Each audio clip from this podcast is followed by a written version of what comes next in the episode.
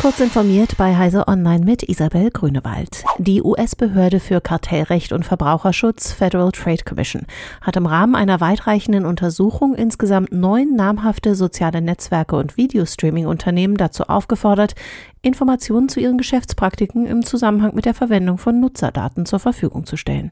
Zu den Unternehmen gehören Amazon, Facebook, Reddit, Snap als Muttergesellschaft von Snapchat, Twitter, Google Mutter Alphabet, YouTube, Discord und ByteDance als TikTok-Eigentümer.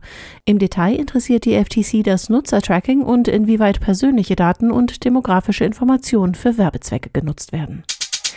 Angesichts des zunehmenden Einflusses von Algorithmen auf Wirtschaft, Gesellschaft und Politik hat sich die EU-Agentur für Grundrechte FRA für eine schärfere Regulierung von Systemen für künstliche Intelligenz ausgesprochen.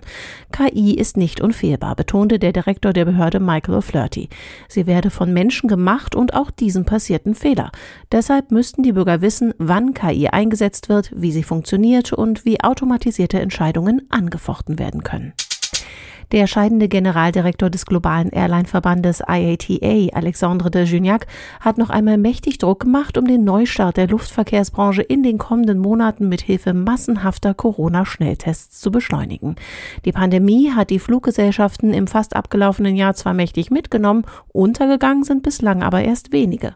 Nur wenn die kurz vor der europäischen Zulassung stehenden Corona-Impfstoffe schnell verteilt werden und zudem deutlich mehr Passagiere mit Hilfe von negativen Schnelltests reisen dürfen, erwartet die IATA zur Jahresmitte 2021 eine Erholung der Ticketnachfrage.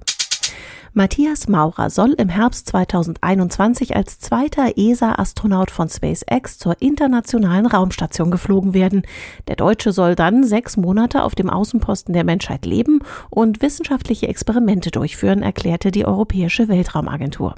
Maurer war 2015 in das ESA-Astronautenkorps aufgenommen worden und ist seit 2017 offiziell Teil des Teams. Er ist der einzige in der Gruppe, zu der auch Alexander Gerst gehört, der noch nicht im Weltraum war. Diese und weitere aktuelle Nachrichten finden Sie ausführlich auf heise.de. Werbung Blinkist ist eine App, mit der man die Kernaussagen aus mehr als 4000 Sachbüchern in je nur 15 Minuten lesen und anhören kann.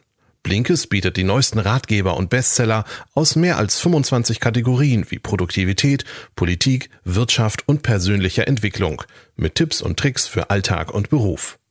Zudem gibt es ein großes Angebot an Hörbüchern zum Vorteilspreis.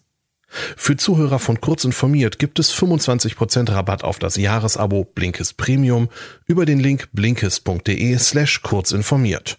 Die App kann man auch sieben Tage lang kostenlos testen.